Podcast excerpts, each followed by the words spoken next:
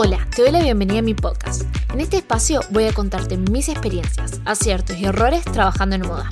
También vamos a charlar con invitados que nos inspirarán y nos contarán todas las posibilidades que existen en esta controvertida industria. Procesos, retos, creencias y certezas que tenemos como creativos.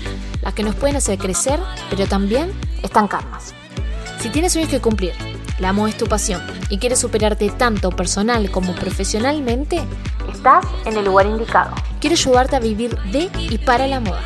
es por eso que voy a compartir contigo mi experiencia y espero que disfrutemos juntos cada uno de los episodios. Mi nombre es Denise Afonso, soy patronista y diseñadora de moda estás escuchando Trabajando en Moda.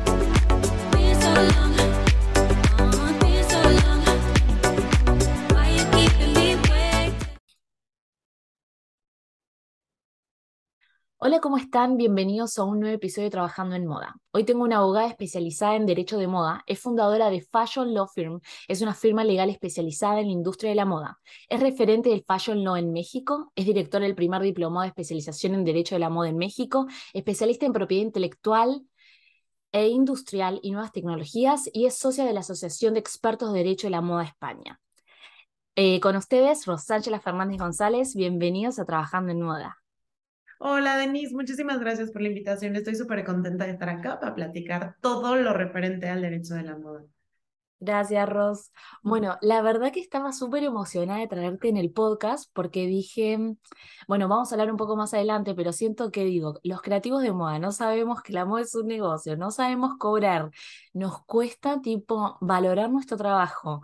Y aparte, hasta a mí me puso un poco nerviosa esta entrevista porque digo, mm, yo tampoco no sé mucho sobre temas legales, ¿no?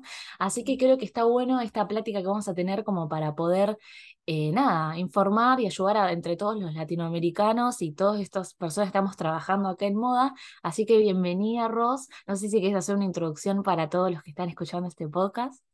Ay, muchas gracias. Pues justo lo que te quería decir es que, o sea, creo que históricamente la industria nunca ha sido tratada como una industria, sino en Latinoamérica tiene más esa concepción artística de lo que podría ser la moda, ¿no? Porque obviamente como no teníamos industria, pues entonces mejor te ibas por la parte artística que también hay un, un tema legislativo en eso. Mm. Eh, tomamos una concepción francesa de, de, derechos de autor, entonces como que eso es lo que no nos ha dejado que la industria se posicione como industria y no como arte. O sea, como separar, a ver qué es lo que hay aquí que es artístico y qué es lo que es industria y dejemos que esto avance, porque la industria se multiplica, la industria quiere crecer y los derechos de autor son un poquito más a capricho de, de, quien los crea, ¿no? Mm para saber si, si los quieren reproducir, si los quieren mostrar y, o no, y que se queden ahí. Y bueno, se vale, pero por eso creo que sí, el tratamiento que le tenemos que dar eh, a la industria de la moda es como industria y tratarla como industria, sabes perfectamente que existen negociaciones de por medio y que esas negociaciones están sustentadas por la ley. O sea, como es lo principal no hay de otra. tienen que conocer cuál es la legislación a la que están sujetos y no solamente de su país, o sea, pasa que hacen acuerdos internacionales que de repente ya te metieron que vas a ir a la corte de Nueva York y tú pues ni sabías, ¿no? Entonces existe un problema y ahora viaja a Nueva York para que puedas pelearlo. Claro. Sí, son cuestiones que es importantísimo que, que se sepan. Sí, y algo que yo siempre, bueno, no es que me quejo, pero yo digo que la facultad en la que yo estudié y también hablando con otros creativos de moda, siempre me encuentro que nos ayudan en toda la parte como creativa pero después esto en la parte de negocio o, bueno, voy a plantar mi propia marca, mi propio emprendimiento, entonces capaz no registran los diseños, no registran la marca, después eh, problemas con empleados, eh, no se arranca bien con las bases y a mí también me pasó como freelance, que esto lo vamos a hablar más adelante, me pasó que de encontrarme con unas cosas también legales que decís, no tengo ni idea, porque nadie tampoco me enseñó a ser freelance, o uno como que fue aprendiendo con, con el tiempo, ¿no? Sí, no hay bases, no hay estructura, no hay nada. Y yo, o sea, lo que siempre les digo a mis alumnos, eh, tengamos en cuenta que la industria de la moda em, se rige por bienes intangibles o por bienes que vienen de, creatividad. Entonces, mm. si no se protegen bien, cualquier negocio que puedas hacer después de ese no, no funciona. Mm. O sea, porque no está protegido, no tienes un derecho, entonces cualquier negocio posterior va a salir mal.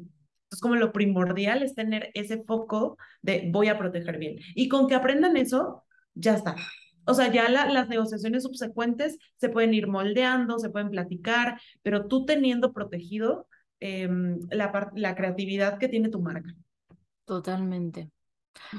Bueno, Ros, ah, para empezar un poco el, podcast, quiero que me cuentes tus inicios, cómo fue que eh, estudiaste Derecho, Abogacía y cómo después decidiste especializarte en moda. Lo que me encanta hablar de este podcast es porque digo, vos también sos una creativa en moda, ¿no? Porque si estás trabajando en moda, pero estás trabajando en otras ramas, y esto es lo que me gusta mostrar en mi podcast, tipo cómo todas estas personas vamos armándose las bones y trabajamos en la misma industria.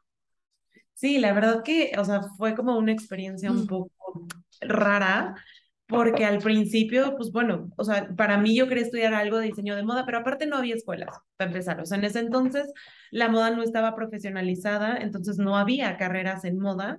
Creo que existía alguna, creo que era Janet Klein, la que ya estaba en México y que mm. ofrecía, bueno, diseño de modas, ¿no? O sea, no había otra. Entonces, si querías estudiar moda, pues era meterte de diseñadora. Mm. Eh, y a mí me llamaba un poco la atención que también siempre, o sea, yo desde niña dije, yo voy a ser abogada.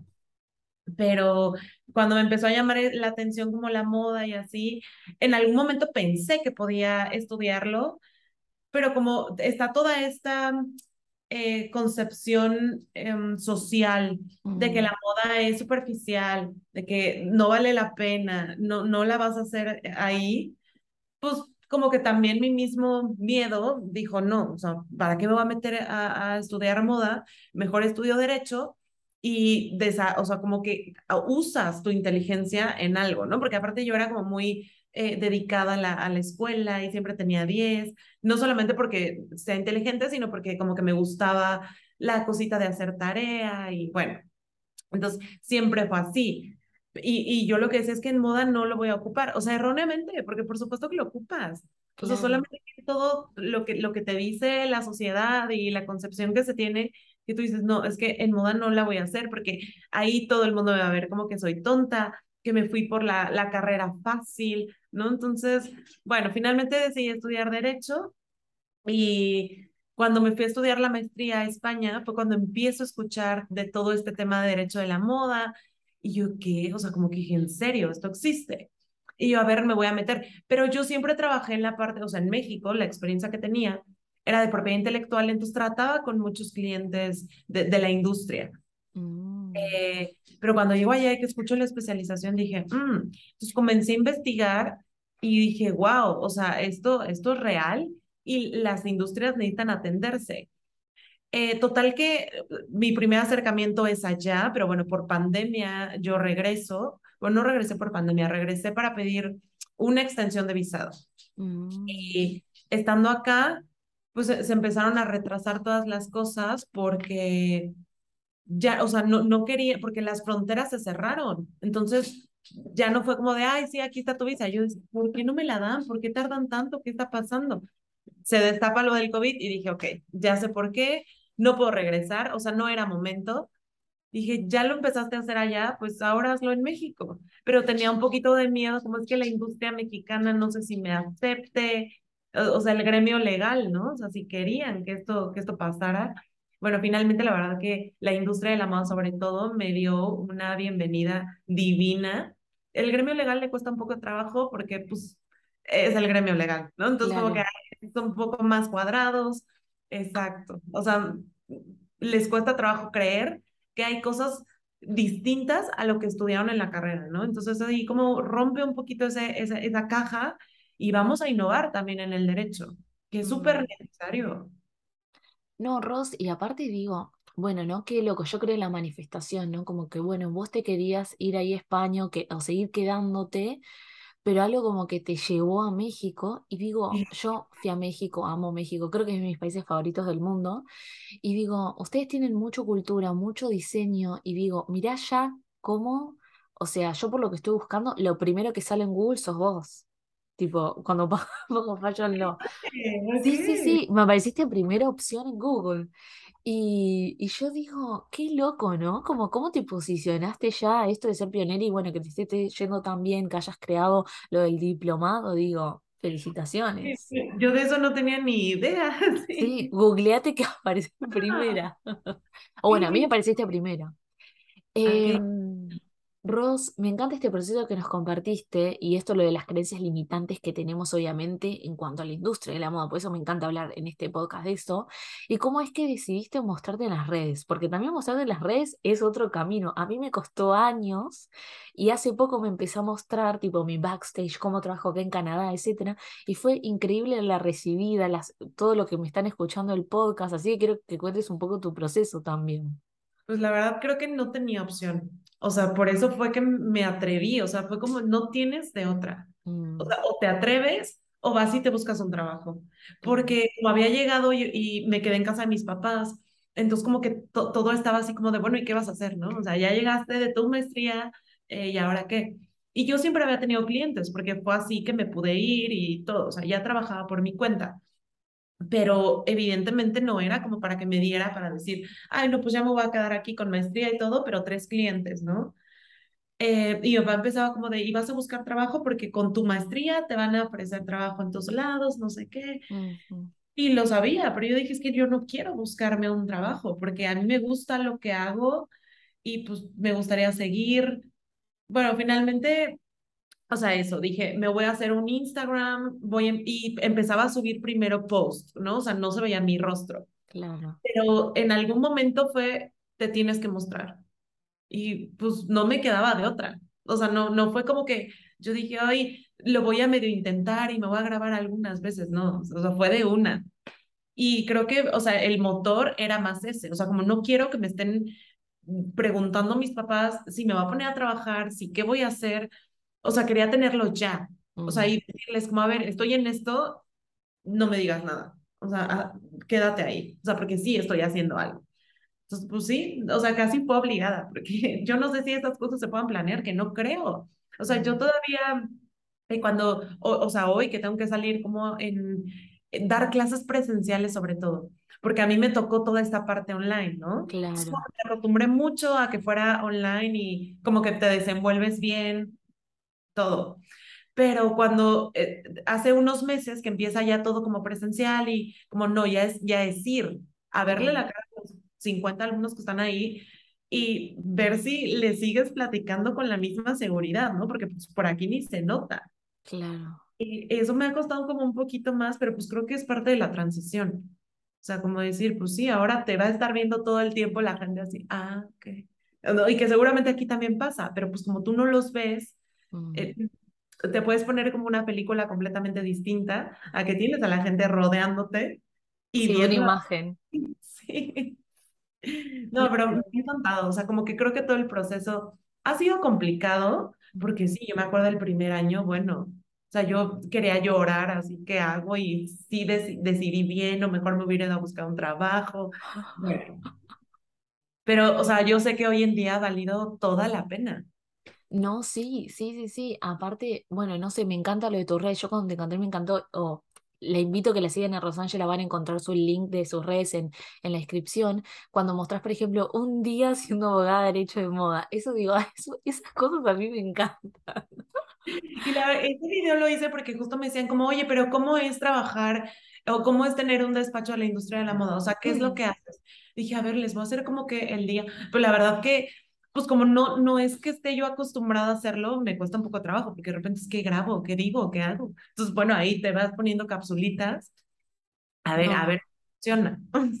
No, pero súper bien, porque digo, quieras o no, vos decís, bueno, no tenía otra opción, pero en realidad sí, tenías la opción de no mostrarte, o debe haber gente que le guste y decía, no, me da mucha vergüenza, o etcétera, y vos te mostraste y mirá los resultados que estás logrando también.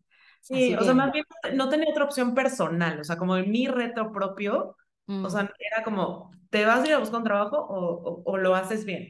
Entonces, a la presión. Em, bueno, a ver, y por ejemplo, ¿qué, qué falencias encontrás o, eh, bueno, o qué tendríamos que reforzar nosotros los creativos de modas cuando vos estás, todo esto en lo derecho de moda? ¿Qué, qué falencias o cosas decís que se- mm, ten- esto lo tenemos que reforzar, ¿no? Claramente hablamos que no tenemos mucho conocimiento de esto. No, todo.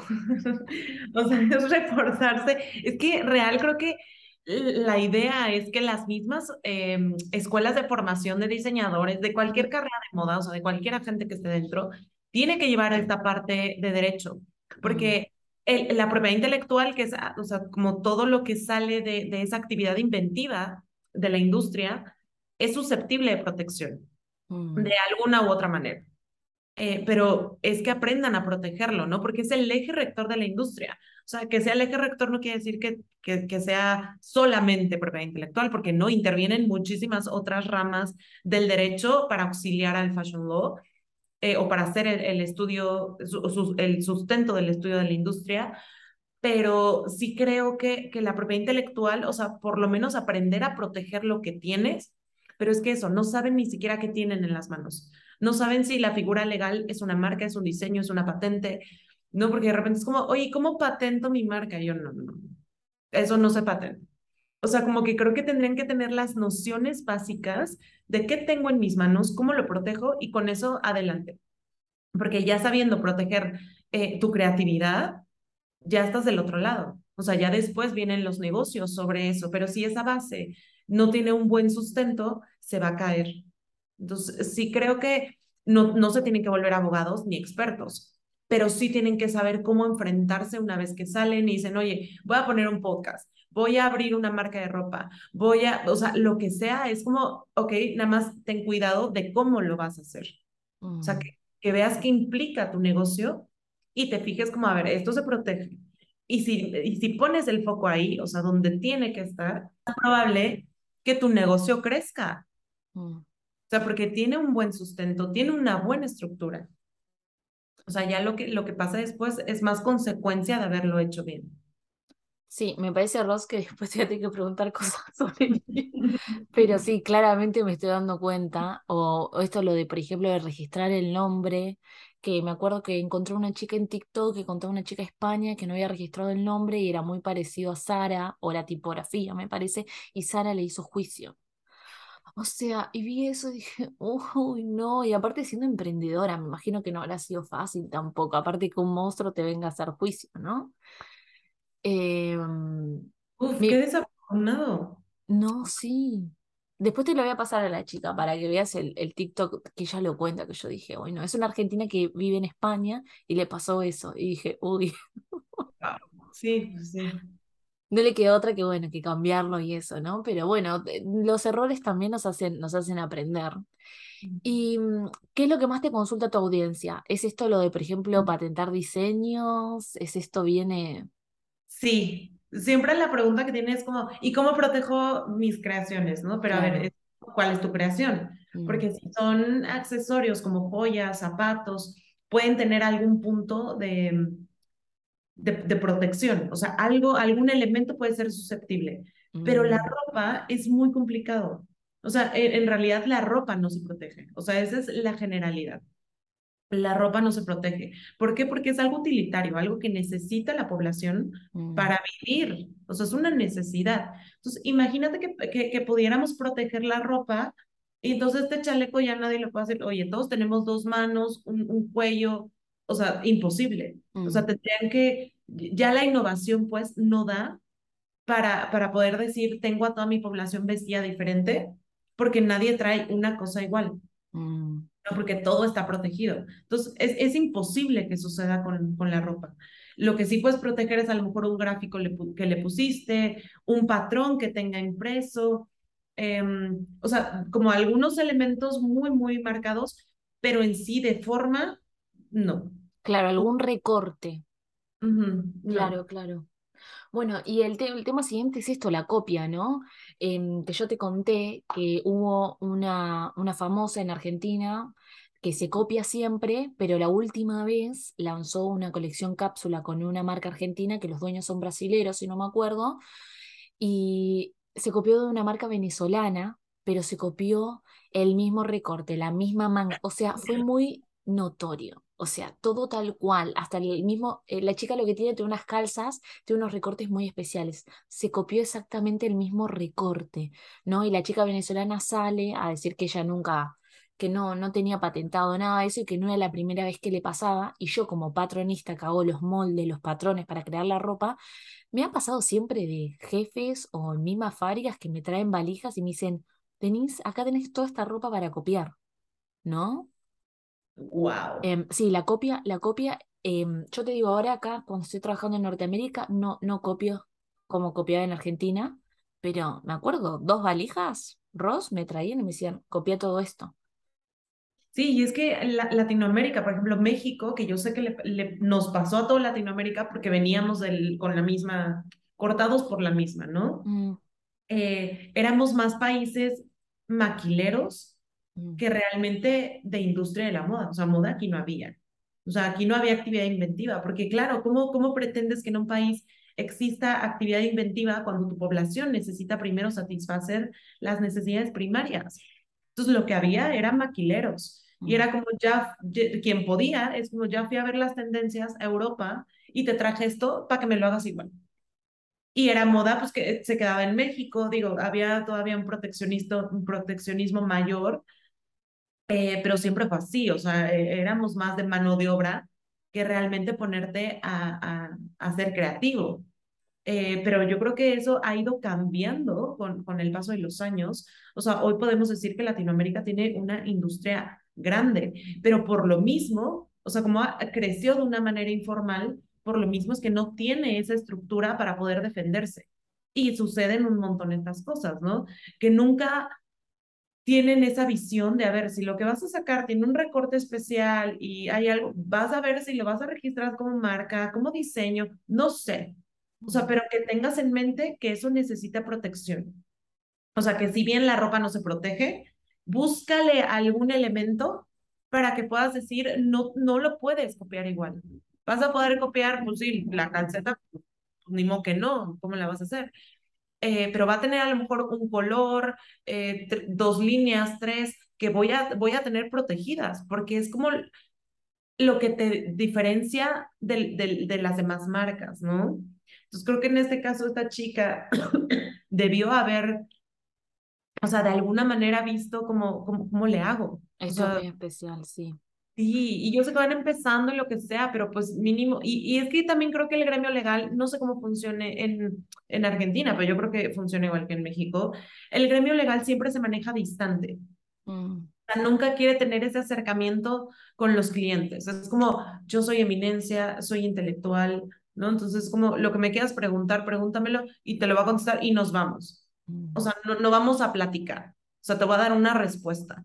Entonces, creo que eso también aleja mucho a los clientes de siquiera decirle como, oye, mm, ¿crees que me puedas ayudar o medio guiar? ¿Cómo que puedo hacer con esto que tengo?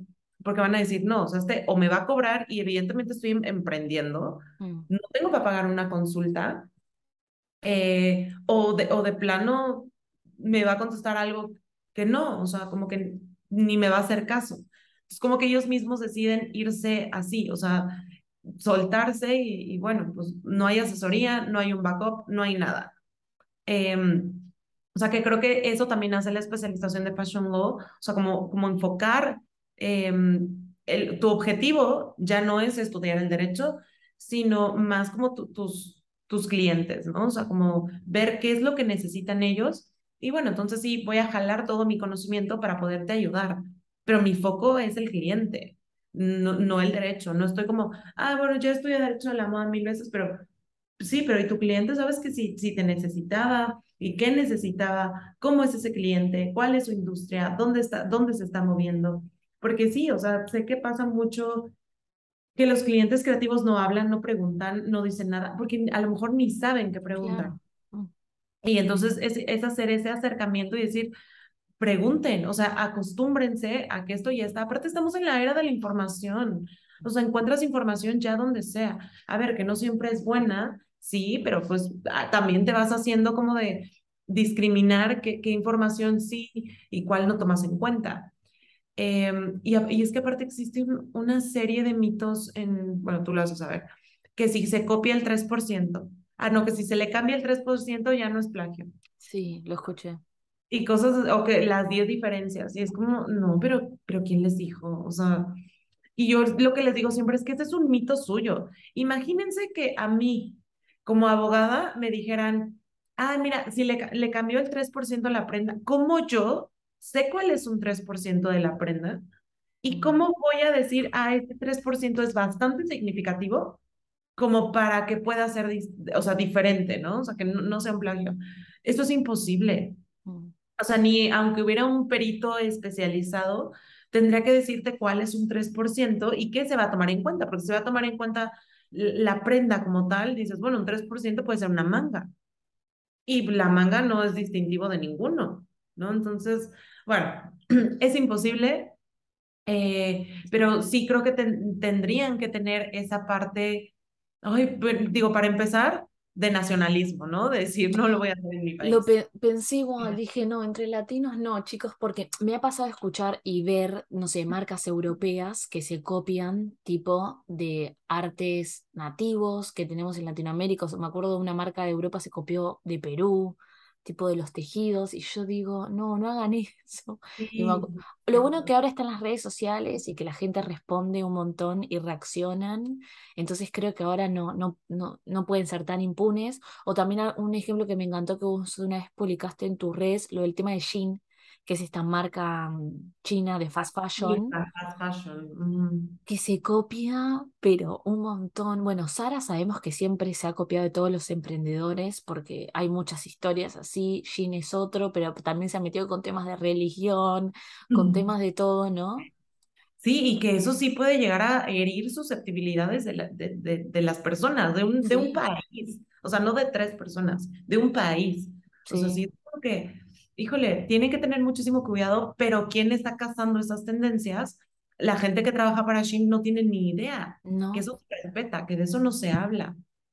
Y bueno, y, y, obviamente toda la cadena, ¿no? De quien le dijo, a ver qué información trae. Ah, muy bien, la vamos a pasar. O sea, como que no está educada la industria. O sea, está educada a ver de dónde hace. O sea, si aquí hay algo bueno, replícalo porque se va a volver tendencia. Y es como, oye, pero, pero ¿estás seguro que con esto no ofendo a nadie? Eh? Mm. también vamos a ponernos como a, pensar en las personas que lo llevan, que lo utilizan y que no lo utilizan por una razón de tendencia, ¿no? Sino es una cuestión social eh, o religiosa o lo que sea.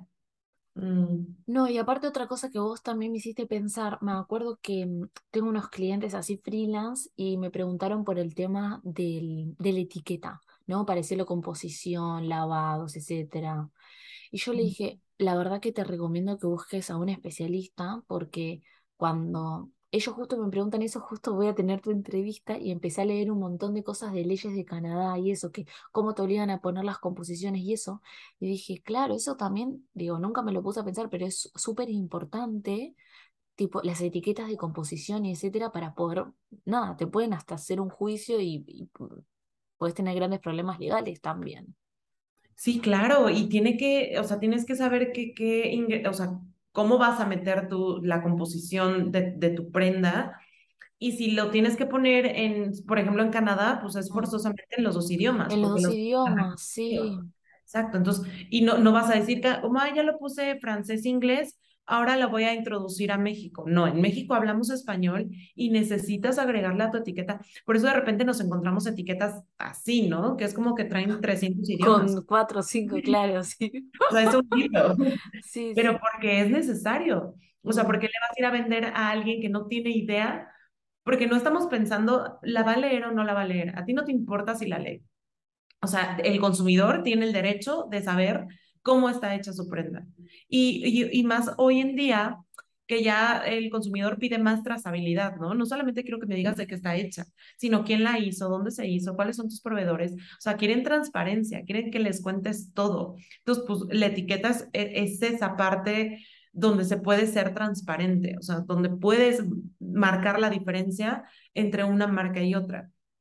Que realmente la mayoría de los países eh, como decíamos, no es que no podemos hablar de una legislación, porque esto, esto es una industria muy grande y la mm. mayoría está llevada por, por acuerdos internacionales, eh, normas oficiales, y pues evidentemente todos tienen una armonía en cuanto a ese tipo de legislaciones, porque mm. lo mismo que le va a pedir México como de, oye, tráeme tu etiqueta con tu composición, se lo va a pedir otro país. O sea, están, están armonizados en ese sentido. Solamente saber que si de repente habrá un país que tenga un requisito eh, de más. Por ejemplo, en, en China, creo que sí es en China, pero eso es un país, uno de los países asiáticos. eh, que es forzoso y que hoy en día estamos con todo el tema de cruelty free, no sé qué, Ah, eh, es forzoso que, que, se, que se testen sus productos en animales. O sea, wow. es sí o sí. Y hay una marca que a mí me encanta que se llama Bosia, eh, que es de skincare y tal, y ellos se manejan como una marca libre de crueldad animal, pero cuando entran a China ya no lo son. Pero es porque tienen que cumplir con esa, esa regulación. O sea, no es que quieran, es que así está la ley. Que, que digo, wow, o sea, que, que atrasados estamos como sociedad en general que, que no hemos podido quitar eso. O sea, ¿quién dijo que podían? Y aparte como obligatorio, ¿no? No, tú vienes y aquí le testeas al conejo. Entonces es como, Sí, wow. yo creo que ahí ya queda como parte de la marca decir, bueno, ¿me meto a este país o no me meto? ¿Va en contra de mis valores o no? Me pasó con Yves Laurent, que yo compraba un montón y después cuando salió el tema esto que testeaban animales, dije, no sé si quiero seguir comprando en esa marca, ¿no? Sí, Eh, también ya queda una parte tuya y como dices, de la marca. O sea, que también diga, no va conmigo, muchas gracias, Asia, pero mejor me voy a vender a, a cualquier otro país, ¿no? Que es una pérdida, o sea, podemos pensar que, que así debería ser, pero debe ser una pérdida enorme para la marca decir, no entro a ese mercado. totalmente. Pero claro, o sea, si tus valores son fuertes y si la ética de tu marca está muy bien sentada, pues te abrirás otro mercado, pero no es. No, y me hiciste pensar también, por ejemplo, bueno, ahora que ahora se habla más del fast fashion, que yo digo que el fast fashion vino a arruinar nuestra industria y, y tener menos pe- peores sueldos y todo. em, me pasó con H&M, ¿no? Que hace poco, bueno, viste que ahora tiene como una línea sustentable y te pone una etiqueta que es sustentable, pero bueno, está como esta discusión que el otro día lo vi en TikTok, ¿cuán más es sustentable o no? Eh, y digo, bueno, es un tema para hablar largo y tendido, ¿no? Esto lo de la No, el tema del greenwashing está ahorita, o sea, mm, incontrolable. Pero también, ugh, o sea, es que como yo, yo, yo, o sea, siempre es como, a ver, el derecho no nace, se hace.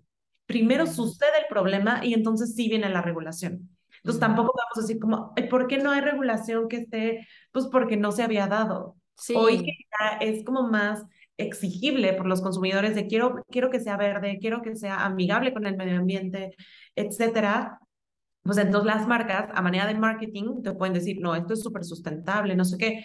Pero ahí, a ver, estamos hablando de, un, de una cadena también de fast fashion, que mm, dices, como que la sustentabilidad no va mucho con tu modelo de negocio. Entonces, aunque vengas a decirme que esto es sustentable, ¿hasta qué punto? ¿No? O sea, ¿dónde está la sustentabilidad? Porque en tu trazabilidad completa no está. O sea, dime en dónde. Pero también creo que es una parte de, de utilizarlo para, gen- para ganar más consumidores jóvenes, ¿no? Que son los que están exigiendo más mucho más conscientes, que se haga así, o sea, que, que ya quieren que las marcas sean sus- sustentables y entonces, pues sí, yo H&M, pues, ¿qué hago? Pues les voy a decir que sí soy para que vengan y me compren. Pero eso es como los países apenas ahora están empezando a, mm, a meter propuestas para hacer esfuerzos para acabar con el greenwashing, ¿no? O sea, como ya no. Y es que antes se permitía hacer declaraciones, em, en, en tus productos como amigable con el medio ambiente, sin Ah, tener sí, que cumplir con una, una certificación, o sea, sin nadie que te revisara y te dijera, ah, tienes razón, muy bien, usa. O sea, no era así. Entonces, digo, hasta ahora esa no me está vigente. Entonces, ahí es donde dices, a ver, esto ya no funciona. Ya no funciona porque quien quiere hacer esa declaración la va a hacer, la va a hacer sin ningún sustento. Entonces, empecemos a, a, a regular como lo que puede pasar cuando tú utilizas una declaración y no es verdad. Porque pasa diferente en, en los países, ¿no? Dependiendo de cuál esté un poquito más avanzado. Eh, México, por lo regular, no, no, no, no digo que sea el último, pero sí se tarda mucho más que, que, que los demás. Entonces, México es el mercado para decir, ay, aquí ya no pude vender mi ropa porque la, la legislación no me lo permitió. Venga, México es una opción porque todavía no lo sacan. ¿no? Entonces, y, y también la, la, eh, la población está más consciente en otros lugares debido a las regulaciones, ¿no? O sea, que ya te meten el chip como de, claro, esto no debería estar pasando, claro. estás más despierto. Y pues aquí puede haber quien diga, oye, pero ¿qué importa? O sea, si yo me puedo vestir, está bien. Y yo sé que el poder adquisitivo no es que no vaya de la mano con la sustentabilidad, pero cuesta mucho más trabajo. Cuesta. Sí, entonces también ahí tenemos que entender que, que es un, es, o sea, es progresivo, el desarrollo es progresivo y no puede ser de un momento a un momento a otro. No puedes decir, ay, hoy soy sustentable y, y, y lo eres. O sea, es ir cambiando hábitos, y sobre todo meterte como la idea de, a ver, si quiero hacerlo, estoy comprometida con eso, ok, entonces vamos a intentar, ¿no? Y que de repente dices que yo me quiero ver bien porque pues es mi trabajo, por tal, pero, eh, o sea, a ver, comprométete. No es que no vayas y compres, pero comienza a disminuir tu consumo. ¿no? O sea, es ahí como... Sí, totalmente, ahí viene un consumo más consciente y me acuerdo que H&M salió y dijo, bueno, es que no podemos ya controlar todo porque claro, decían que mandaban ropa a ciertos talleres y sé que estos talleres decían que tenían capacidad y se lo mandaban a más talleres. Y ahí se como según ellos, empezó a descontrolar y trajo una invitada acá al podcast que trabaja para grandes multinacionales y ella me decía, sí, pero por ejemplo, ella me contaba en North Face y en las marcas en las que trabajó, ellos trataban de controlar todo o le pasó con temas con certificaciones, que le decían, sí, tenemos certificación que esto está, eh, no sé, reciclado por botellas, ¿no? Y después se enteró que estaba usando la certificación de otra empresa digo, wow, o sea, y la chica se tomaba todo el trabajo, como ella trabaja en materia prima, se buscaba todo el trabajo de, de buscar y, y, hacer todo un hilo, por ellos fabrican todo en China, de, de poder encontrar todo, ¿no? Yo decía, sí, para ver de dónde venías, ¿no? Wow. Yo digo, un trabajo de hormiga. Sí, o sea, está cañón. No, pero, o sea, y, y el tema, ¿no? O sea, que ya no, no te importa si tu marca cumple o no. O sea, ya las grandes marcas lo que quieren es vender. Mm. Entonces, pues sí, si le pongo aquí el simbolito que sí, pues a ver si viene alguien y me revisa. Porque como no era usual y hoy sí, entonces, o sea, apenas la ley está poniendo como esa barrera de a ver si, si lo vas a hacer está bien, pero te vamos a revisar. Totalmente. de qué manera eh, te certificamos o, o tus procesos se someten a una auditoría para saber que realmente lo estás haciendo. Que digo, sí existen marcas de certificación, pero en Latinoamérica las marcas están muy eh, acostumbradas a apostar por certificaciones internacionales, mm. no, no, no locales. Entonces, también eso dificulta que en México empiecen a existir más marcas de certificación, que digo, no, no se descarta la, la posibilidad, pero sí es menos común escuchar eh, Ay, perdón, es que pensé que sonaba la alerta sísmica, es que ya saben que México tiene la Ah, sí, qué miedo.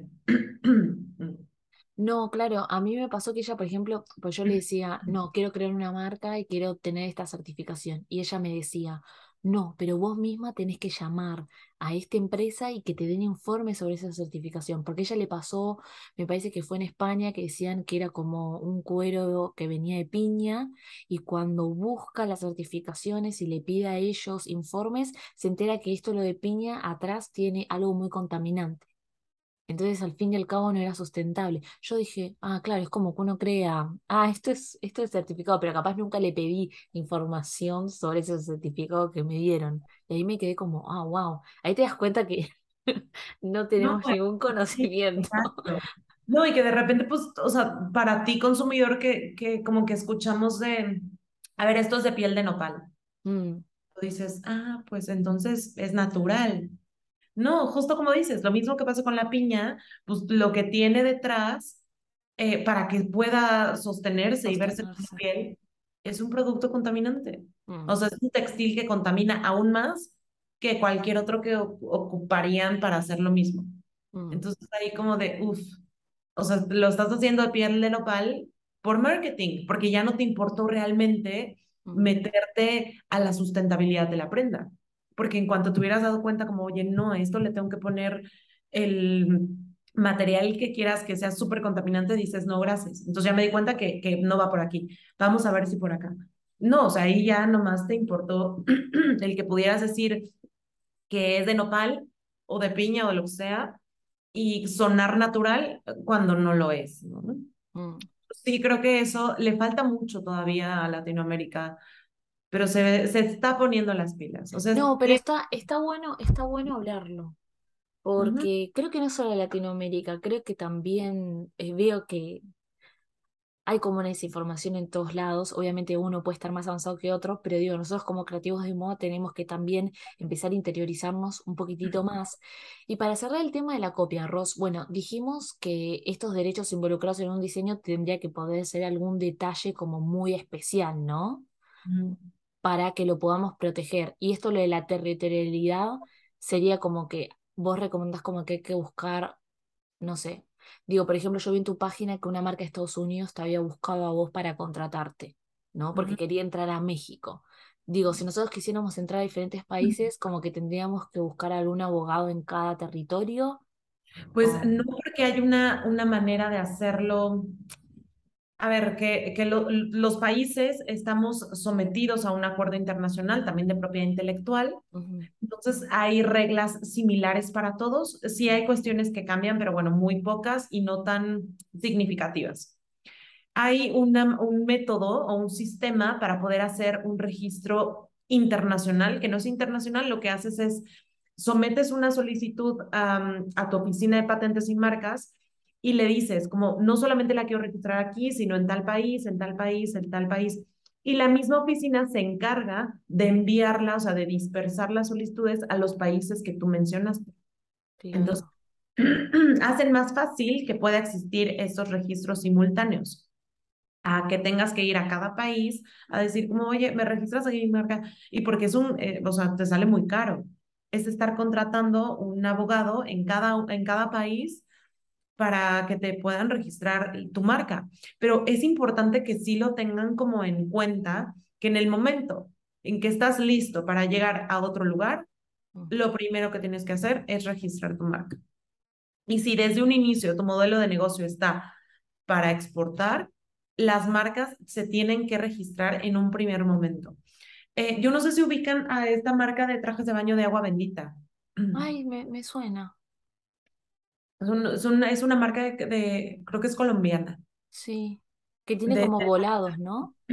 Sí, divinos los trajes de baño. Me encanta. Mm. Pero vienen acá a México, o sea, cuando están como apenas eh, posicionándose tal, vienen a México a hacer un evento en Cancún, una pasarela, o sea, que venían a, más. Eh, una marca, un gigante aquí de, de marcas de, que vende ropa, zapatos, etcétera, de calidades obviamente inferiores, dice, ah, me gustó la marca, la registro. Registró la marca y a mí, me, o sea, en ese entonces yo trabajé en un despacho que llevó ese asunto. Entonces, bueno, o sea, me, enteré como de todo el chisme, que ellos lo ven en la pasarela y hay cazadores de tendencias, o sea, que van a esos a decir, ay, mira, y esto, tráetelo porque esto funciona. Y entonces registran la marca y ellas, a partir de ese desfile, se les abrió la oportunidad de que podían exportar a México pero entonces dan cuenta que su marca ya estaba registrada. Entonces había que pelear esa marca y decirle como, oye, no, yo tengo un mejor uso en el extranjero. O sea, hay muchas cuestiones que se pueden alegar, pero es saberlo. Porque si nadie te lo dice, tú dices, bueno, pues ya me la ganaron, ni modo. No, a ver, ve de qué manera puedes pelear tu marca. Y más cuando ya la utilizaste, ya te posicionaste, ya la gente te ubica como tal, no es tan fácil decir, ay, la cambio y ya está. Y ellas pelearon la marca y se la quitaron. O sea, pero claro, claro, esto duró dos años, pero le quitaron la marca y, o sea, dijeron, agua bendita es mía, o sea, de las colombianas. Y sí, hoy en día ya es, es de ellos pero la otra marca era un gigante. Pero perdón, entonces ellas perdieron, las colombianas. No, ellas ganaron. Ay, gracias a Dios. Ok. No, porque esto me puse a pensar, oh, yo estaba pensando, no sé, todos los, estos diseñadores latinoamericanos que le está yendo muy bien y están ganando concursos. Digo, claro, vos vas a un concurso de otro país y vos no, no tenés registrada la marca en ese país. Exacto, y de repente creen como que la, la inversión es muy alta pero cuando ya se enfrentan a un juicio, pues claro que la inversión es mucho mayor, porque yo no hago el mismo trabajo que si me dices, oye, ayúdame a registrar mi marca, perfecto, metemos una solicitud y ya está. Pero diferente es, híjole, ¿qué crees? Que ya está tu marca y si nos vamos a juicio, pues es, o sea, son varias instancias, es muchísimo tiempo, o sea, ya la inversión es mucho mayor. Entonces sí creo que deberían tener ese chip de, a ver, voy a llegar ahí, lo primero que vas a hacer, registrar tu marca. Mm. Porque las marcas, eso era lo que hablábamos de territorialidad. las marcas son territoriales, o sea, todos estos derechos es territorial, o sea, donde lo registras, ahí tienes protección. Y si, mm. si, estás en otro país donde no lo registraste, olvídalo. O sea, ahí no puedes alegar que te copiaron, que hicieron. No, o sea, era tu obligación saber que en cada país donde tú tocas, tienes que registrarlo si quieres que tu derecho sea reconocido. Ross, siento que esto lo que nos dijiste fue como, no, gracias, y te digo, esto me deja súper pensando y siento que seguramente les va a ayudar un montón. No sé si tenés idea en cuanto, por ejemplo, lo que está pasando con negocios digitales, ¿no? Que, por ejemplo, ahora veo que está muy de moda el diseño 3D, ¿no? Y encontré una chica en España que estaba vendiendo diseños o, por ejemplo, sí creo que fue un español, no me acuerdo quién fue, que lanzó como unas zapatillas digitales y facturó 3 millones de dólares, tipo en nada, fue una locura. Y yo digo, y ahora todo lo que va a pasar con esto que se está yendo digitalizando, esto de los avatares, digo, también vamos a tener que tener una regulación en cuanto a lo digital. No, y urge, o sea, porque aparte eso creció, eh, creció en pandemia. O sea, pandemia disparó todo lo que no, o sea, que, que pensamos que iba a pasar en 10 años, pasó en uno o en dos. Eh, hace falta muchísima regulación. Por ejemplo, en NFTs ha habido muchísimas demandas ahorita de marcas muy grandes donde ilustradores o artistas más pequeños eh, pasó con la Birkin, que es una bolsa como muy icónica de Hermes, ajá, eh, que, que la dibujaron, este cuate la sube como NFT y se empieza a vender. Y entonces ya Hermes dijo como, a ver, espérame, ¿qué estás haciendo? O sea, está, es mía y la estás así y tal cual le pone Birkin, o sea, al diseño, o sea, sí la está identificando como oh. tal. Entonces lo demanda, pero él dice, oye, no, pero es un dibujo y la gente sabe que no tiene nada que ver contigo. Pero a ver, las marcas también ya están empezando a tener sus NFTs, ya sea representativos o utilitarios, pero existen. Muchas marcas ya. Como que los consumidores sí pueden pensar que es de la marca. Pero, eh, o sea, en eso creo que ah, tenemos que buscar muchísima colaboración de las mismas plataformas, que las plataformas tengan algún filtro o alguna manera de revisar qué contenido se está subiendo y que sepan que no infringe ningún derecho, ¿no? Porque si te han dado infracciones, sobre todo en lo digital, miles. O sea, le pasó a Adidas también, a Nike, o sea, no, e, está complicado el tema porque no hay regulación. O sea, como ah, está la regulación de siempre, pero ahora mígralo a un mundo digital, no sabes dónde te toca meter la demanda, a qué, a qué juez van a exhortar o dónde te van a dar la notificación. O sea, eh, podemos estar en polos opuestos y aún así se puede dar esa infracción, ¿no? Entonces, ¿qué hacemos? O sea, lo someto a mi jurisdicción o a la de la persona que copió. Esto sucedió en el metaverso, o sea, ya no hay el, donde sucede el delito, sucedió en el metaverso. O sea, no tiene, es aterritorial, no hay nada. O sea, no hay un lugar en específico. Entonces, sí, o sea, hace falta muchísimo en, esa, en ese sentido, en, en, todo el tema de lo digital, eh, pero tiene que avanzar, o sea, de una u otra forma tiene que avanzar y creo que las, las plataformas van a ser em, las que tengan como la responsabilidad primaria de, filtrar lo que se está subiendo a, a, sus plataformas. Mm. Sí, o sea, no, no, no pueden dejarle todo a las marcas porque es imposible que tú estés rastreando qué sucede con tu marca en todos lados. O sea, te vas a dar cuenta cuando ya esto llegó a un nivel que ya te hace voltearlo a ver, ¿no? Entonces, sí, o sea, las plataformas juegan un papel súper importante para poder eh, identificar qué es lo que se está subiendo y si lo subes, oye, tienes derecho a subirlo, tienes algún contrato de colaboración, algo, entonces no lo tienes, no lo puedo subir. O sea, no, no los van a asesorar, nomás no lo puedo subir y ya que, que la persona sepa que tiene que inventarse otra cosa para poderlo subir, pero sin infringir derechos. Sí, Ros, creo que se te viene un montón de trabajo en lo digital. Siento que está explotando todo esto, hasta incluso ya me están entrenando en diseño 3D, pues yo hago los patrones, pero quieren empezar a meter todo lo de 3D, o me pasa de otros clientes que tengo que mandaron a desarrollar una tecnología 3D que le va a escanear el cuerpo a los clientes. Entonces digo, uy, esto está súper avanzando y digo, hay que tener en cuenta eso. O me enteré, por ejemplo, que yo arranqué mi negocio digital, no, que tenés que pagar taxes en cada país que vos vendés los cursos digitales. dije, ay, posta, no es solo en el país donde estoy. como que digo, wow, acá hay todo, hay que, hay que obviamente informarse o contratar a alguien como para todo esto. Y bueno, primero te quería felicitar por el diploma que abriste. Em, que bueno, por lo que tengo entendido son para abogados estudiantes. Mm. que esperemos que en un futuro puedas abrir cursos y seguramente me voy a sumar ahí para, para estar más. Pero me gustó todo esto lo que vos hablás sobre las ramas del derecho involucradas, esto de que vos tratás la moda como un negocio, digo, sí, coincido totalmente con Ross. O bueno, cuando hablas sobre los influencers y talentos, que yo dije, claro, ese es otro tema, tipo las marcas cuando contratan influencer, o me pasó amigas que arrancaron marcas que contrataron influencer y no les subieron la ropa, ¿no? Pero me imagino que ellas tampoco no tenían un contrato de por medio.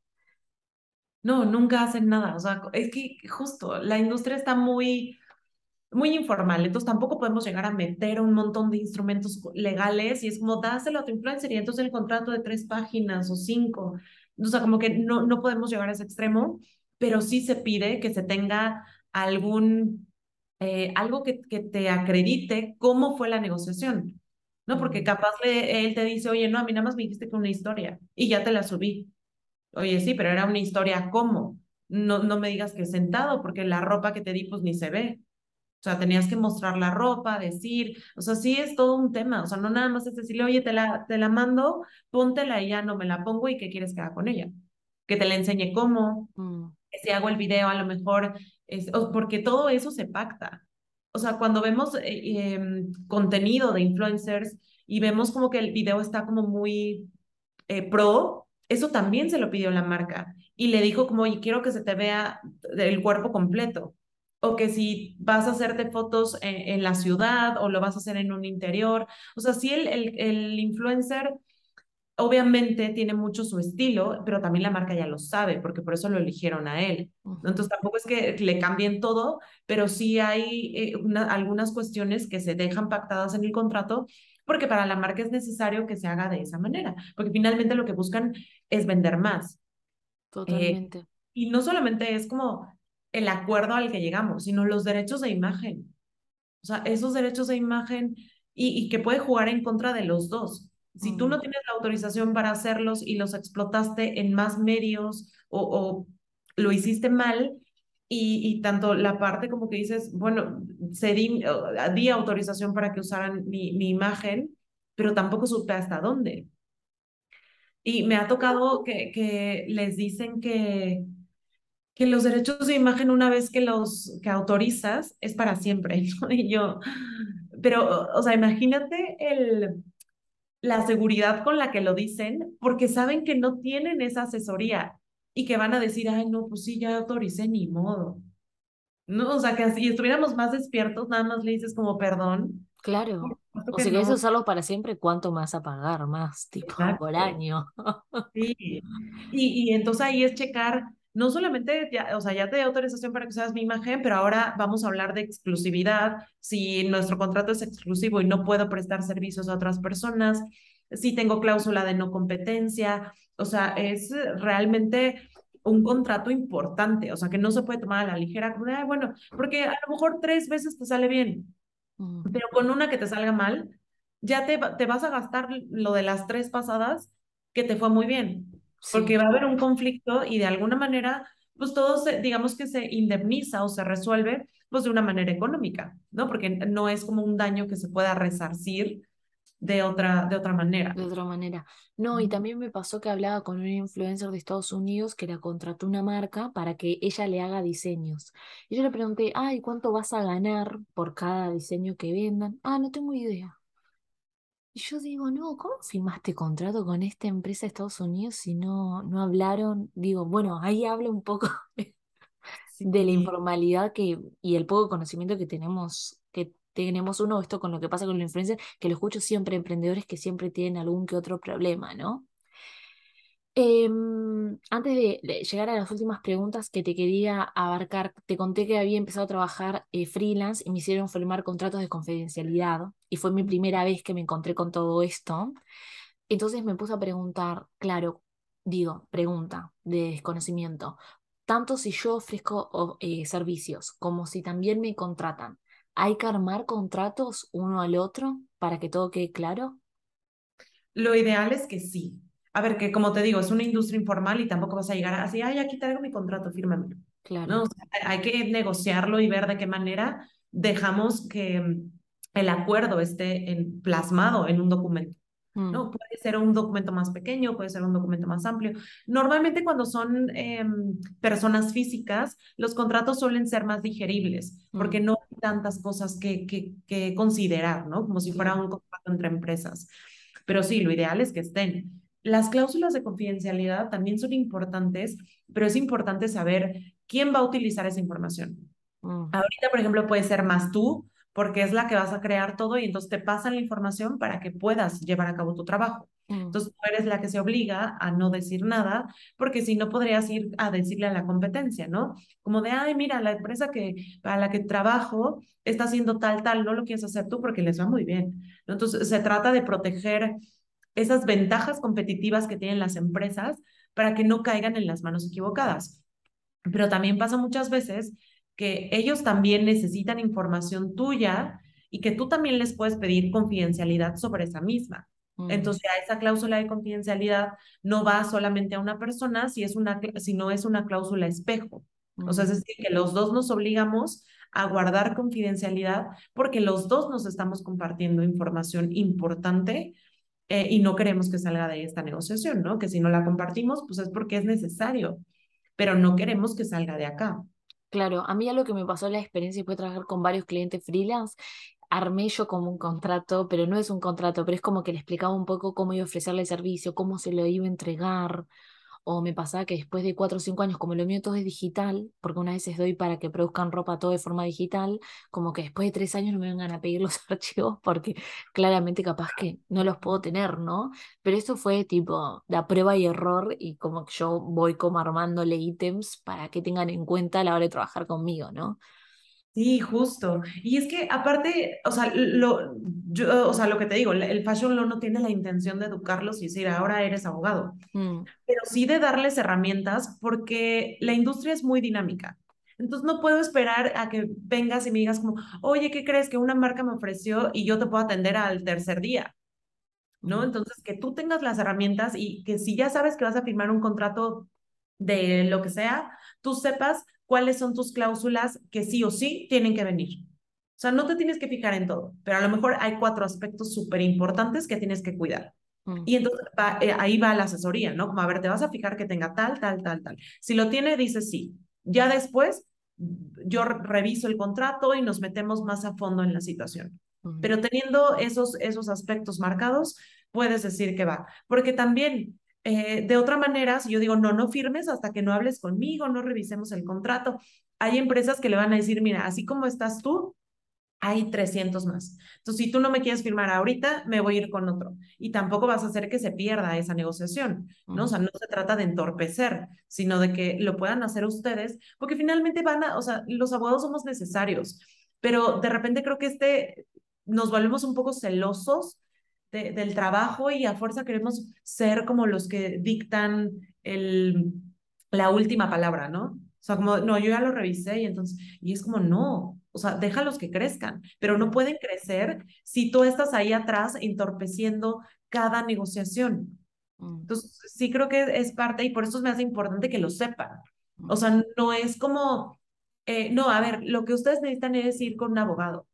No, lo que necesitas es saber o sea, y real tener bases para decir si voy, no voy y cómo le voy a hacer. Pero no nada más como, ah, bueno, búscate un abogado. No, a lo mejor mi tiempo me da de buscar un abogado porque ya la oportunidad se me fue.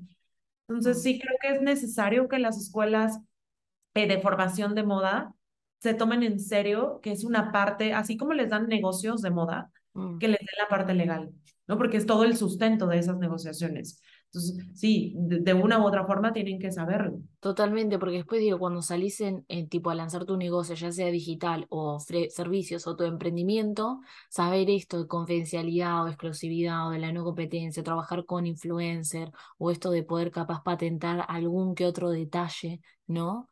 Como para resguardarse, ¿no? no, y además porque sabemos que en un errorcito que tengas, porque violaste o Em, te infraccionaron por, por usar una marca que no es tuya o cualquier derecho porque violaste un derecho, como emprendedor te puede costar tu emprendimiento.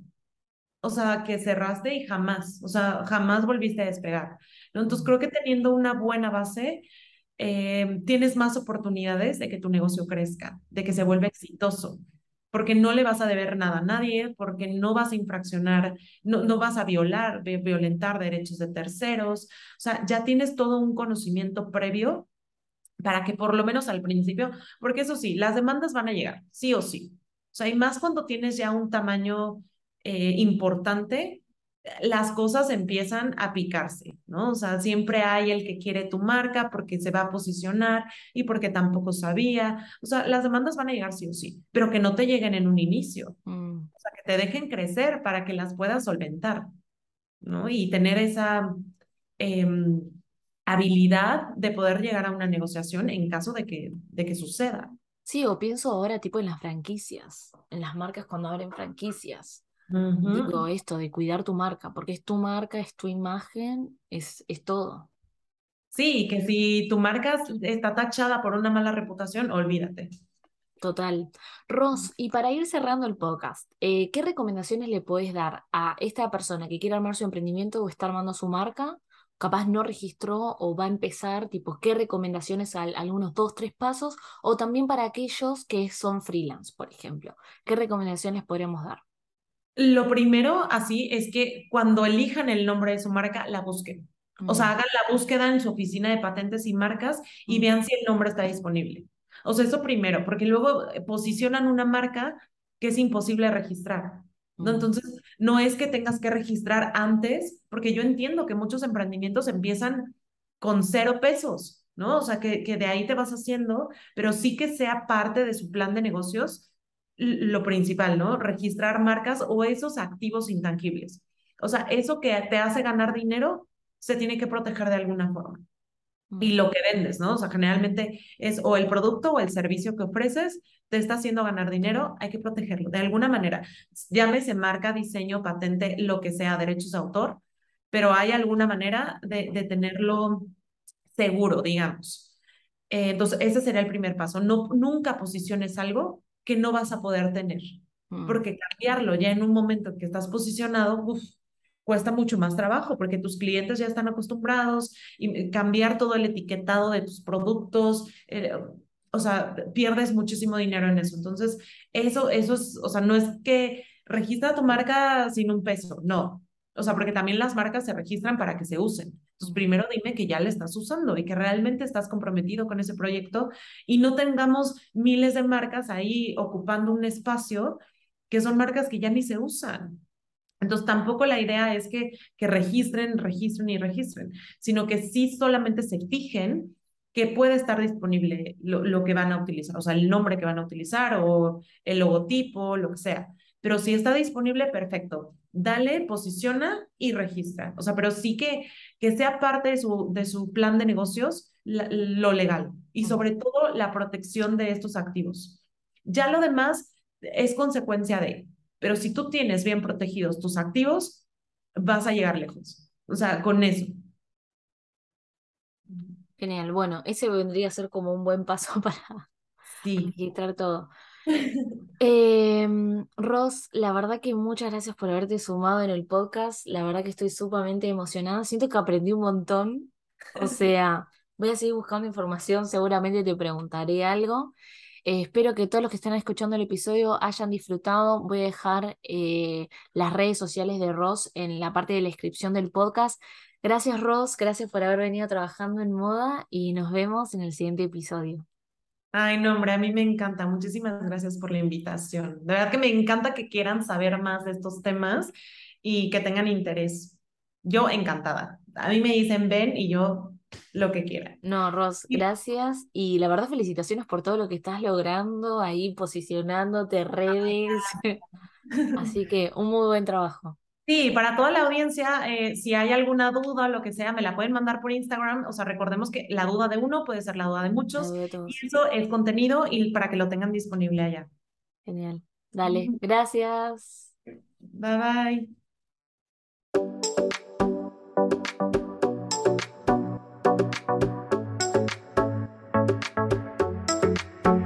Muchas gracias por haberte quedado hasta el final del episodio. Si te gustó o fue de tu ayuda, no te olvides de valorar el programa y compartir este podcast para poder llegar a más creativos que trabajan en moda. No te olvides de seguirme en mis redes y nos vemos en el siguiente episodio.